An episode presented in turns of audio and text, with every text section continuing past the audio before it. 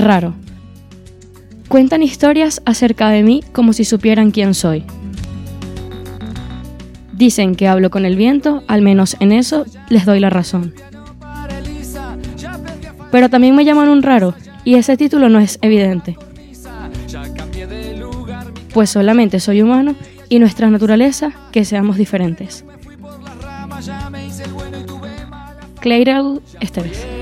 Y fui errático, ya fui escéptico, y fui fanático, ya fui abúlico, y fui metódico, ya fui púdico, fui caótico. Ya leí Arthur Conan Doyle, ya me pasé de nafta a gasoil, ya leí a Breton y Molière, ya dormí en colchón y en somier, ya me